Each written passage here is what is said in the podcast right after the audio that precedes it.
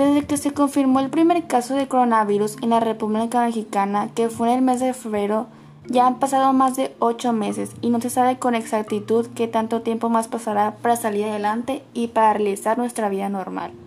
Hoy en día se tienen registrados 912 mil casos en todo el país, siendo la Ciudad de México y el Estado de México con más casos registrados. El número de muertes ascienden a 90.000 pérdidas humanas. En el caso de Sonora tenemos registradas 37.896 casos y 3.144 defunciones. Lo ha orillado a las autoridades de salud a tomar una serie de acciones en busca de minimizar los casos y muertes registradas por esta enfermedad que sacudió al mundo entero.